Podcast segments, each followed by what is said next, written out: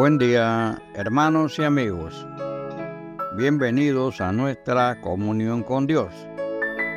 Hoy nuestra meditación la he titulado ¿Dónde estás tú? ¿Dónde estás tú? Un interrogante. Y estamos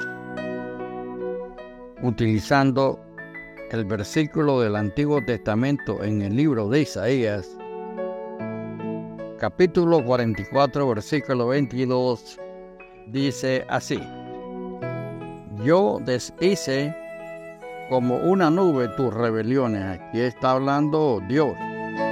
Yo deshice como una nube tus rebeliones y como niebla tus pecados.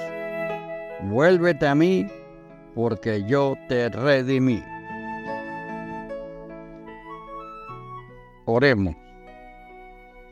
Padre de la gloria, en el nombre de Jesús, gracias por la vida, por tus bendiciones y por tu palabra.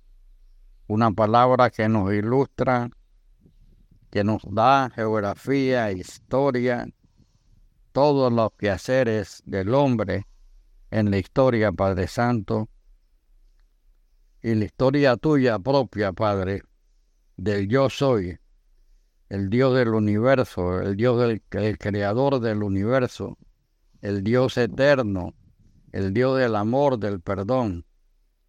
Señor, tú eres grande, grande. Y como esta palabra aquí en Isaías, yo deshice como una nube tus rebeliones. El pueblo de Israel, Señor, rebelde, se olvida, Señor, del compromiso, de los pactos que tiene contigo. Así, Señor, eh, somos todos en la historia, nosotros hombres y mujeres, Señor. Viendo las bendiciones tuyas nos olvidamos. Así, Señor, que tú mandaste la redención a través de Jesucristo. Y por eso, Señor, tú eres un Dios grandioso que todo el universo está invitado a gritar de alegría y a cantar alabanza, Señor, por esa majestuosidad tuya, por esa bondad, Señor, la salvación a través de Jesucristo. Te damos las gracias, Padre, gracias. En el nombre de Jesús, que esta meditación sea de gran bendición en medio de nuestro pueblo en el nombre de Jesús. Amén. Amén y amén. Ok. ¿Dónde estás tú? Después de la desobediencia de Adán, Dios hubiese podido rechazarlo, pero no lo hizo, sino que lo llamó y le dijo, ¿dónde estás tú?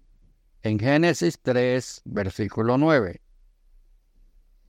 Esta frase es como una preparación al encuentro, al diálogo.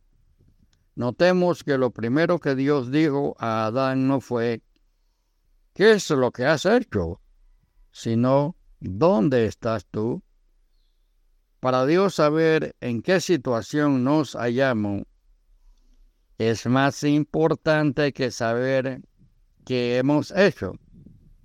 Dios sabía muy bien dónde estaba Adán, pero el hecho de llamarlo deja claro que Adán huía de su Creador.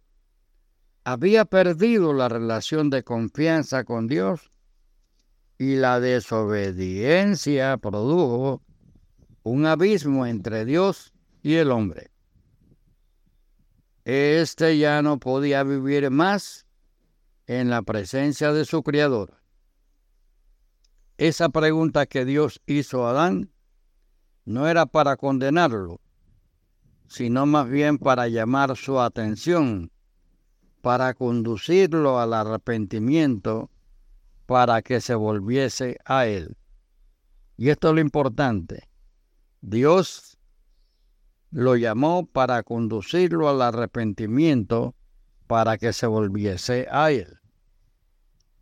Amigo y hermano, Dios también hace esta pregunta a cada uno de nosotros. ¿Dónde estás tú? ¿Qué hay en tu corazón? ¿A dónde fuiste a parar siguiendo tu propio camino? ¿Te has alejado de mí? Entonces, regresa. Ya estás regresando. Pues no te detenga, vuelve pronto.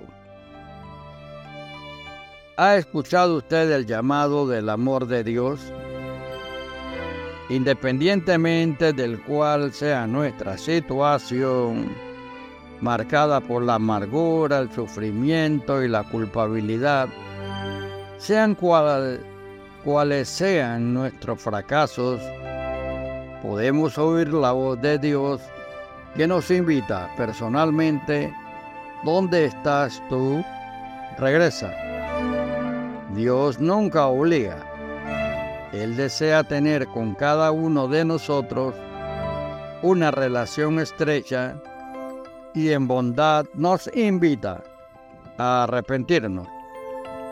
Vayamos a Él con confianza y sinceridad, pues como nos ama, nos está esperando.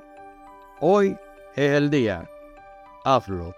Que el Señor bendiga tu día. Hasta luego.